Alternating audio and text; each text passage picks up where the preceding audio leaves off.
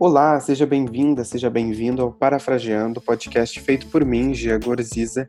E hoje a gente está com dois convidados, Júlia e Antônio. Oi, eu sou a Júlia. Oi, eu sou o Antônio. O tema de hoje é masculinidade tóxica.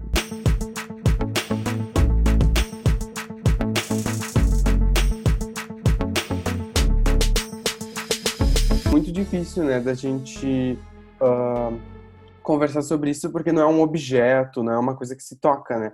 É um é algo que se perpetua e que se passa uh, e principalmente é algo muito cultural e também são diferentes realidades. Então a, a parte da masculinidade tóxica não vai ser igual para todos os homens que vão viver. Então vai ter uma masculinidade talvez diferente de um homem branco para um homem preto, de um homem trans ou de um homem LGBT, enfim.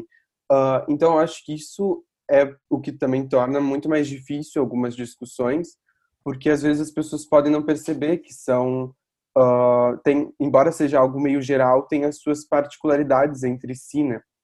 E eu acho que é o que faz com que os debates sobre sobre esse assunto se tornem cada vez mais amplos e cada vez mais específicos também para que se perceba que a masculinidade tóxica ela é, é algo uh, que, que muda, né? Então, nem sempre vai se uh, manifestar da mesma maneira, nem sempre vai ser, ai, porque uh, tal homem não chora, ou porque, enfim, né, não é um, uma lista que tu vai marcando e daí tu pensa, não, esse cara é tóxico, esse cara tem pensamentos retrógrados, né? E eu acho que é muito difícil da gente perceber isso. Concordo, eu acho que tem muitos grupos dentro desse grupo maior, né? E com certeza passa, tipo, cada um passa por uma coisa diferente que não dá para explicar. Eu acho que isso é, todas as pessoas, obviamente, são assim, né? Mas é um assunto que eu acho que foi debatido agora que está começando a ganhar voz. É pouco debatido, sei lá, 10 anos atrás. Por exemplo, meus pais e os meus tios, quando eu comento com eles sobre o assunto, normalmente eles falam que nunca falaram sobre ou falaram pouquíssimas vezes.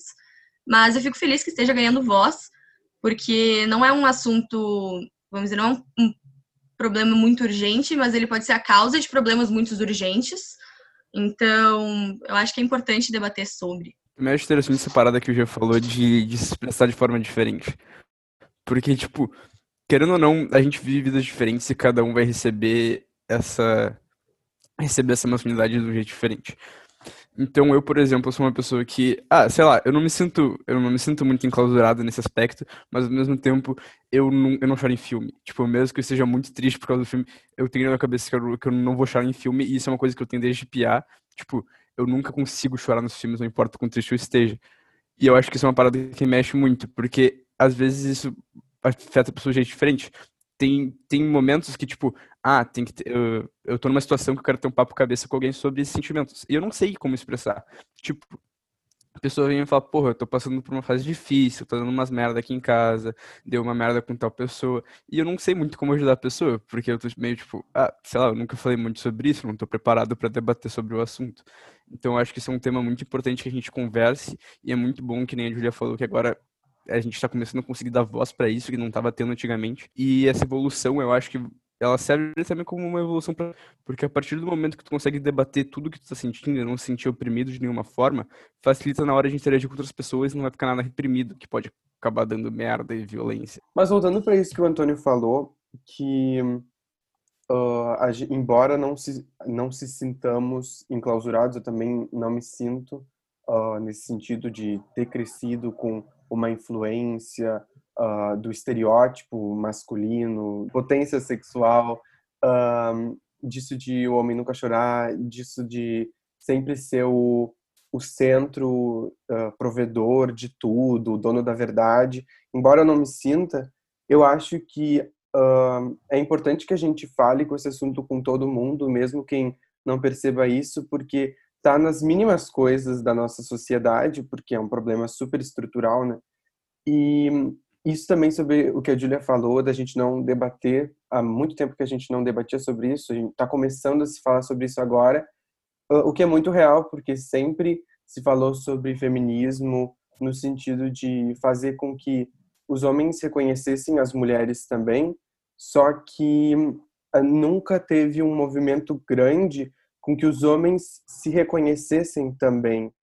uh, embora reconhecessem os seus erros, os seus problemas, tem algumas coisas nessa masculinidade que é passada que às vezes nem chega a tocar diretamente uh, as mulheres, mas que pelo que o, Antônio falou fica também reprimido e que pode trazer outras coisas, uh, por exemplo o fato de homens não conversarem sobre sentimentos, né, que faz com que tudo fique muito enclausurado, com que tudo fique muito pouco falado, muito debatido.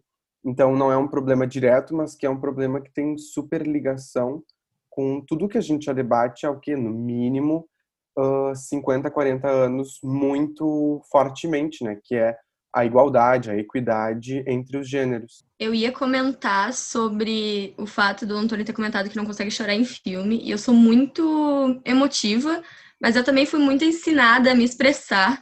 Então eu sei que isso influencia muito o fato de eu conseguir chorar com muita facilidade e expressar os meus sentimentos muito fácil. Uh, a família da minha mãe, ela sempre, por exemplo, te amo, falar eu te amo, sempre foi muito fácil, foi muito tranquilo. E a família do meu pai é o contrário, nunca foi. E o meu pai é uma pessoa muito emotiva. Então ele sempre se sentiu muito preso em questão a isso antes de conhecer a minha mãe. Então quando ele conheceu a minha mãe, ele entendeu que não não precisava prender esses sentimentos, ele começou a falar todos os sentimentos dele para tudo, basicamente. E ele trouxe o Eu Te Amo, por exemplo, para dentro da casa dele e da família e coisas assim. Meu pai é uma das pessoas mais, tipo, fáceis de se expressar e de mostrar para os outros o que está sentindo, não só para si, porque tem uma diferença de tu conseguir mostrar para ti o que tu sente, o que tu quer mostrar para os outros. E eu acho que isso refletiu muito na minha educação em questão a isso, na minha criação em questão aos sentimentos. Então nunca foi tipo um, um eu nunca pensei que eu pudesse ser barrada de falar dos meus sentimentos. Eu nunca senti essa pressão que eu vejo os garotos sentirem, até porque eu sou menina, então sempre foi muito ensinado. Eu converso com minhas amigas desde muito pequena sobre meus sentimentos, sobre as minhas intimidades, os meus problemas. Isso é um assunto que às vezes a gente fala com pessoas que a gente nem vê muito, não tem muita intimidade. Às vezes falar sobre isso é muito normal. E sobre outros assuntos, muitas vezes acaba não sendo muito comum, como, sei lá, falar da escola ou coisas assim, porque a gente leva muito pro pessoal tudo, sempre. Então é meio bizarro de pensar que vocês não conseguem se expressar tão bem quanto a gente. Isso é muito bizarro.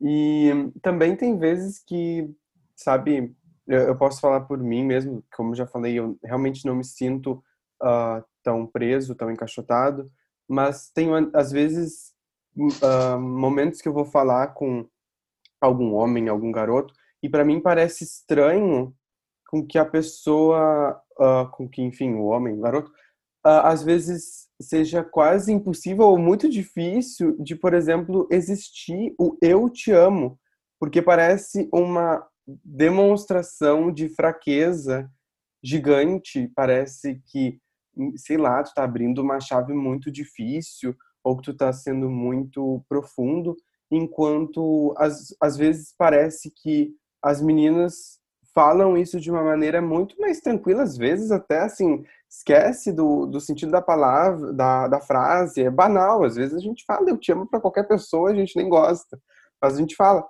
Então, é, é muito isso, né? E tá muito dentro da gente. Às vezes a gente não uh, escolhe, às vezes a gente não percebe, às vezes né, não, não é algo que a gente fala, não, hoje eu não vou falar eu te amo porque eu não quero mostrar que eu sou emotivo, que eu não quero mostrar que eu tenho prestígio por essa pessoa eu vou falar, nossa, eu te admiro demais, hein? Mas nem quer dizer que não é, não é algo assim, é espontâneo, né? Tá muito dentro da nossa criação e dentro no que desde sempre a gente mostra. É interessante porque, ao mesmo tempo que a gente está mudando, porque a gente começando a falar muito sobre isso, é muito difícil tu fazer uma mudança numa grande massa. Porque, tipo, querendo ou não, desde criança a gente vê na TV, ah não, porque é o gurizinho que tem o superpoder e a guriazinha tá ali para ajudar ele, ou a guriazinha tá ali para ser o suporte emocional.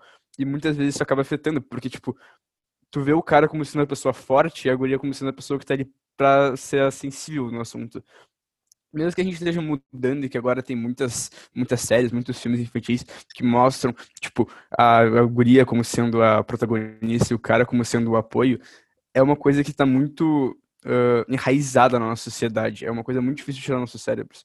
E esse assunto do te amo também é muito interessante porque eu mesmo, de experiência pessoal, eu acho que tem, tipo, dois amigos que, fa que falam eu te amo pra, pra guris também, sabe? E não é, eu tenho, não é como se eu tivesse poucos amigos que eu converso, mas é como as pessoas não falam isso num assunto. E daí, às vezes, eu vejo as gurias conversando e, tipo, eu te amo não é um assunto que foge. Às vezes, tu fala eu te amo pra um cara e daí fica, tipo, é, é isso mesmo, ou tu falou errado, tu falou sem querer, e daí fica um, fica meio constrangedor até, dependendo da situação. E isso é uma coisa que tem que mudar, sabe? Não é uma palavra que tem que ser um tabu. É uma palavra que tem que evoluir aos pouquinhos e a gente tem que participar dessa mudança. Eu acho também não só questão do eu te amo, mas também muito questão do afeto.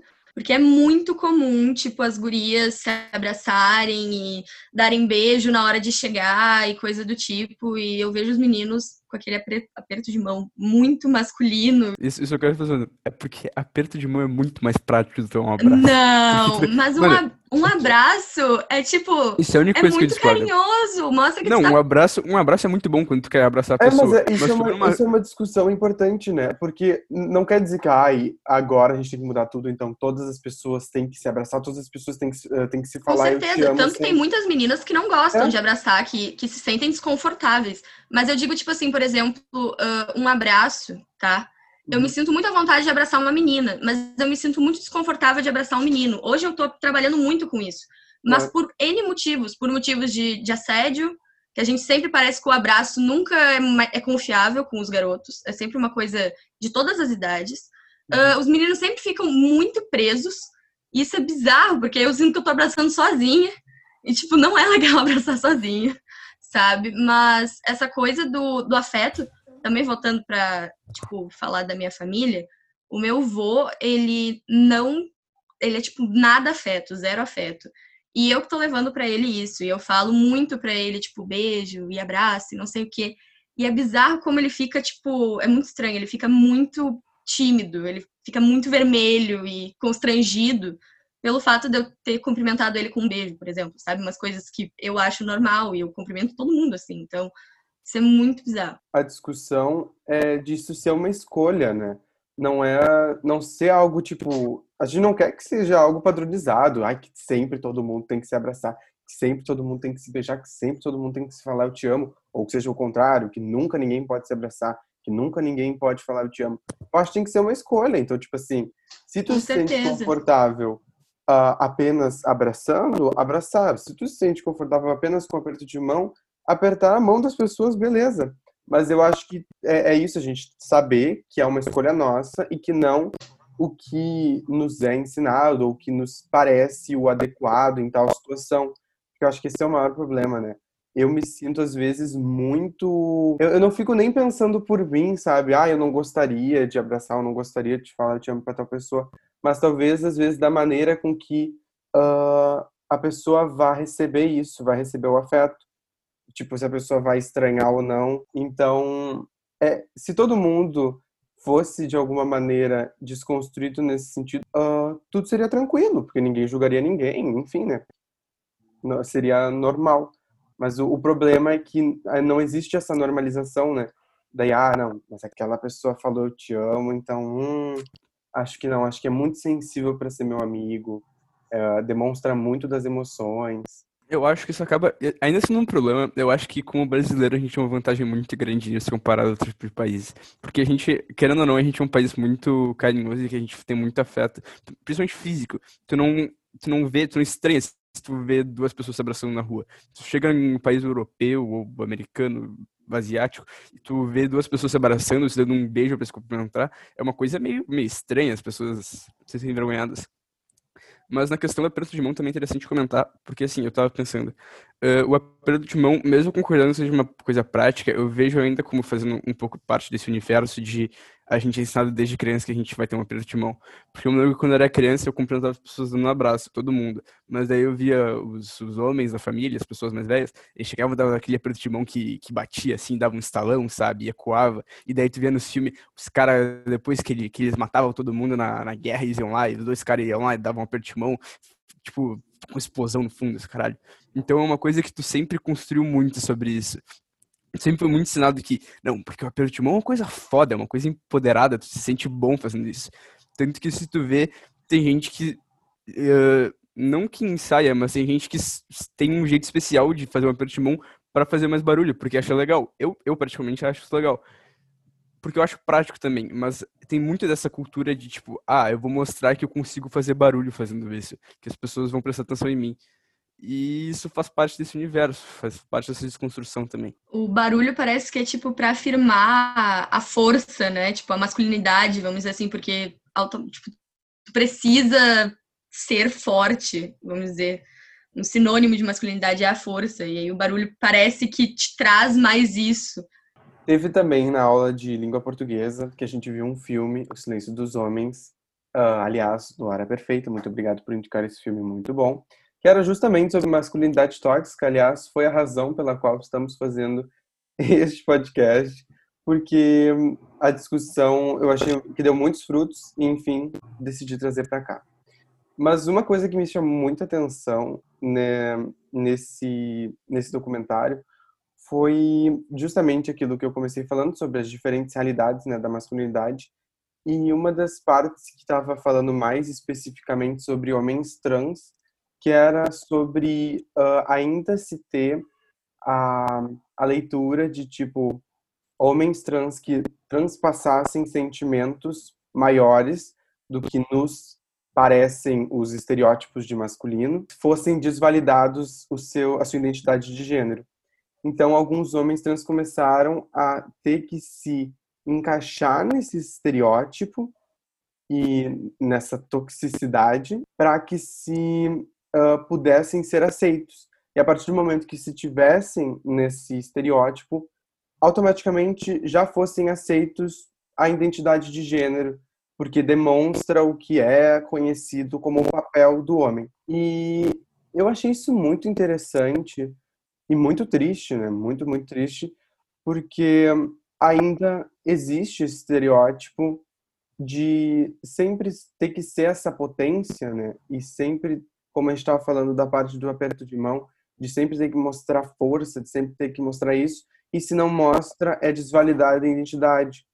Então fica um limbo muito grande, tipo, não se sabe o que se faz se a pessoa uh, quer sofrer transfobia ou se a pessoa quer contribuir para um ambiente machista, né?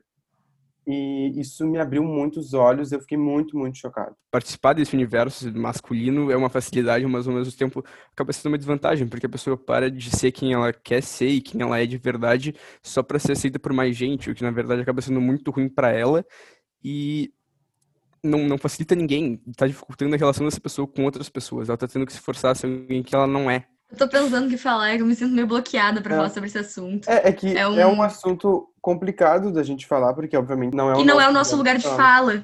Mas parece que.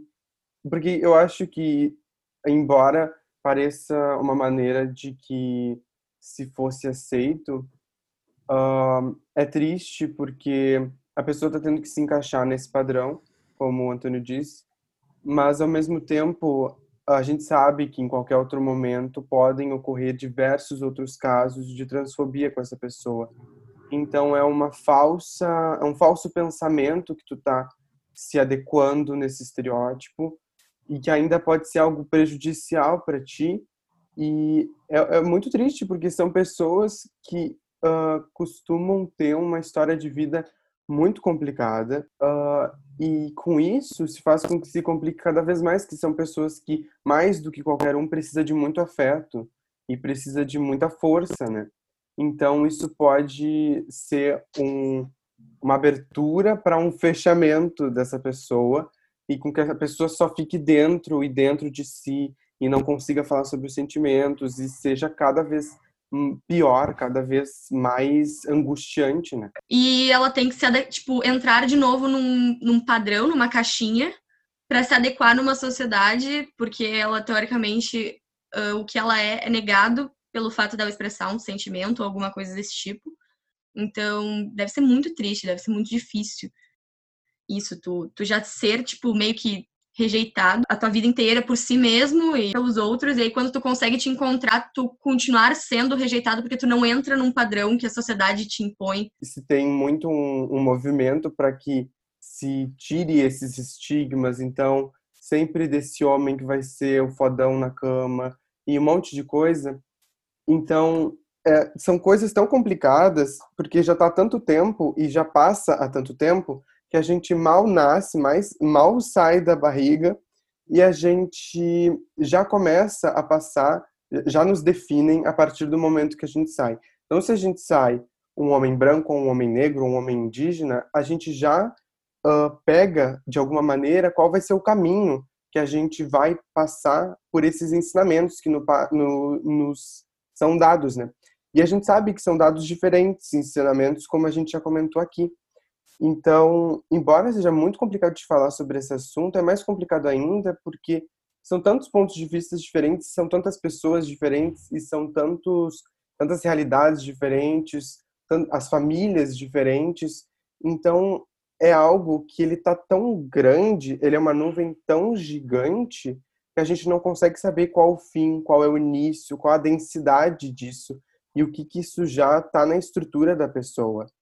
Porque uh, não só nos homens, mas também nas mulheres uh, existe é, esse ensinamento de qual masculinidade vai se ter ou não vai se ter. Uh, tanto até que começou a ter muita, muita conversa sobre o fato da gente não levar sempre o homem como a, a pessoa que vai ter que estar sempre ativa no, na parte sexual, que, enfim, né, são várias ramificações. Um, mas é muito complicado da gente falar e muito complicado da gente definir isso. Eu não sei se vocês concordam, uh, da gente definir, tipo, vai fazer um, um papelzinho falando como você destruir a sua masculinidade tóxica. Sim, pelo amor de Deus, sim. Não dá pra tu fazer um manual de como, sei lá, não ter uma masculinidade tóxica. Já não é novidade, a nossa sociedade é bem tóxica em vários sentidos.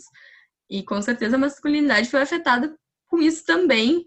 E eu, eu tenho muita fé na nossa geração, ser bem sincera, assim. Eu acho que a gente tá vindo com pensamentos muito diferentes para educar as futuras gerações e eu acho que essa masculinidade tóxica ela está se dissipando, vamos dizendo assim, aos pouquinhos.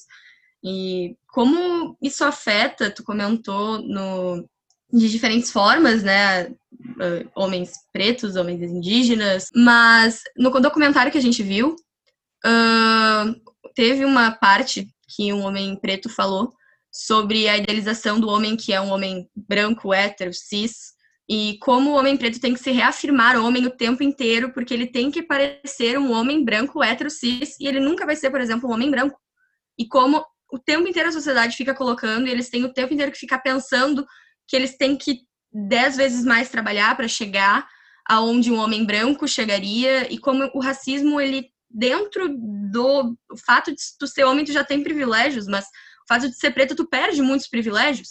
Então, isso é, uma, é meio complicado de, de se debater e se discutir. É um assunto complicado, cara. Principalmente porque não é, não é nossa realidade. Tipo, eu já acho que masculinidade tóxica é um assunto difícil de se debater, porque é um, é um conceito muito abrangente, é um conceito muito abstrato. Não tem como, que nem o Jaco falou logo no começo, não tem como tu definir o que, que é masculinidade tóxica e o que, que não é. Porque é uma coisa que vem de ti, do que, que tu considera que é ou não. Então a gente vendo uma realidade que não é a nossa, eu não sei se eu, pelo menos, não consigo dar muitas ideias sobre isso, porque eu não consigo me ver na, no lugar dessa pessoa. Eu não consigo falar, tipo, ah, não, eu passei por isso, eu te entendo como é que é essa situação, ou essa dificuldade, ou por que que tu fez isso, ou por que que tal pessoa fez aquilo. Então eu acho muito difícil a gente debater sobre isso. Eu acho totalmente válido, porque eu acho que não tem assunto que não, não se deve ser debatido, mas é complicado falar sobre isso lugar de fala, né? Uh, eu acho importante a gente debater sobre como a masculinidade tóxica afeta as mulheres, por exemplo. Porque muitas vezes o fato dos homens não conseguirem expressar os seus sentimentos e não conseguirem falar uh, o que pensam e debater os problemas, seja dentro de casa ou com os amigos ou no trabalho e tudo mais. Uh, o único jeito que o homem foi ensinado, querendo ou não, é expressar a raiva. E isso afeta muito as mulheres. E muitas vezes essa raiva é descontada na gente, de N formas, de, desde uma agressão ou até agressões verbais ou coisas assim. E entra muito aí o fato do, do feminismo, do porquê as mulheres estão hoje lutando por conta disso. Porque quando a gente fala que os homens não estão falando sobre uh, seus sentimentos e tudo mais, fica um pouco contraditório de dizer, porque o que a gente mais escuta é homem falando, né? Principalmente em questão das mulheres, porque a gente é muito interrompida por homens em todos os casos, em qualquer assunto, sejam assuntos banais ou assuntos mais sérios. E só que os homens precisam falar mais sobre esse tópico, sobre seus sentimentos, sobre seus problemas, porque isso está afetando a gente também. E a gente está sofrendo com isso. A raiz do problema, às vezes, é o jeito que a pessoa foi criada, o jeito que ela.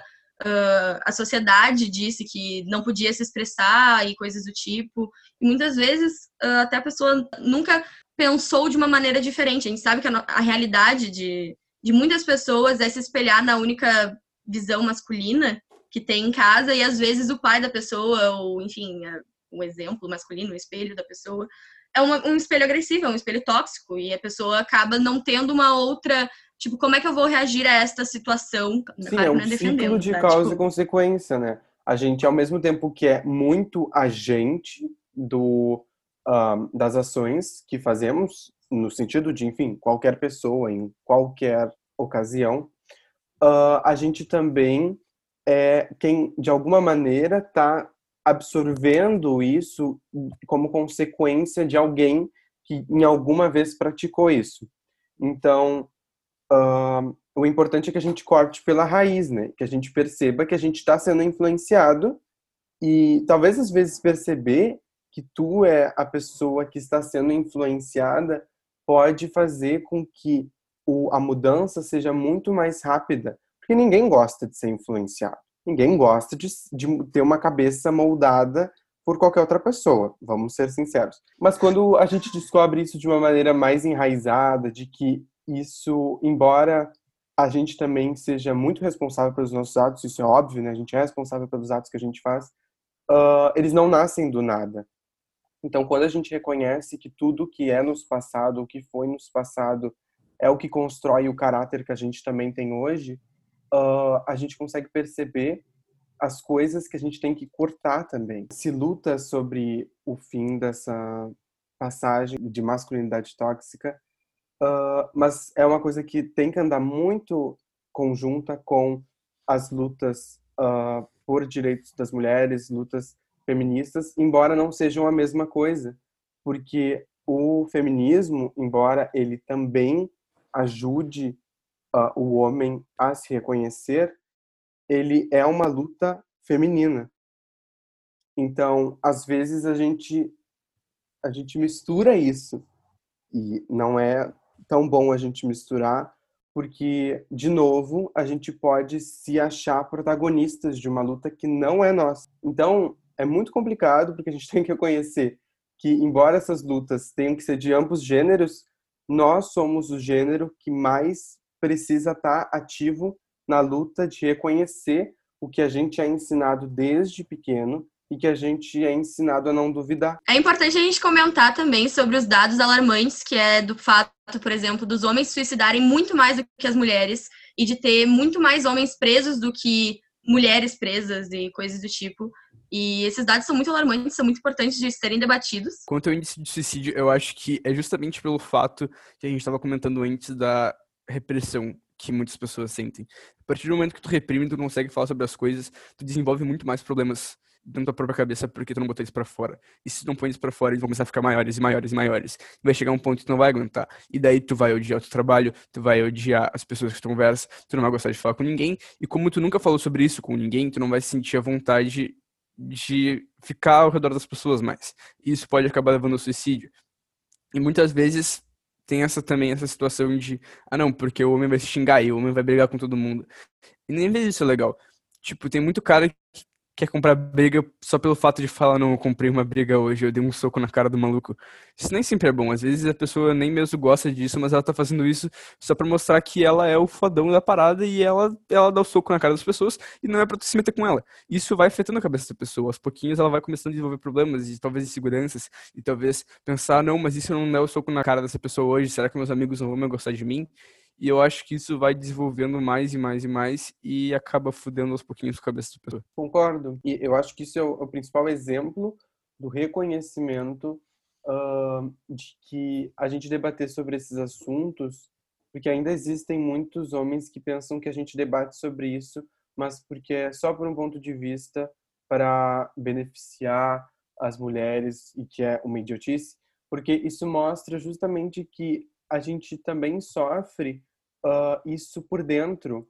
Então, além de ser algo externo que a gente pode transpassar, é algo muito interno, porque a saúde mental é muito uh, é uma coisa muito tênue. Então, se a gente não conversa, às vezes pode ser um gatilho gigante para tantas outras coisas. E é justamente porque a gente não, não era ensinado, porque a gente não acha normal. Isso na nossa normalidade de sociedade já é uh, já é imposto da gente não conversar se a gente está mal, mas enfim. Uh, então, já com isso, já com essa carga, a gente não conversar faz com que tudo fique internamente muito uh, muito condensado, que a gente não saiba de alguma maneira soltar isso, da gente mensurar isso aos poucos, a gente conversar. E isso pode sair de uma maneira uh, um boom tanto interno quanto externo, como a Júlia falou sobre os casos de violência, quanto a parte interna, como o Antônio falou sobre a parte de intenção suicida, sobre, uh, enfim, depressões, qualquer, uh, qualquer problema de saúde mental. Né? Esse episódio do Parafraseando vai ficando por aqui. Eu espero que você tenha gostado. Se você gostou, não se esqueça de compartilhar esse episódio ou qualquer outro no podcast para que a gente possa atingir cada vez mais pessoas. Caso você queira conversar com a gente, independente do assunto sobre esse podcast, ou enfim, pode entrar no nosso Instagram que está aqui, o arroba na descrição deste episódio aqui no Spotify, tá certo? A gente se vê na próxima semana. Abraço!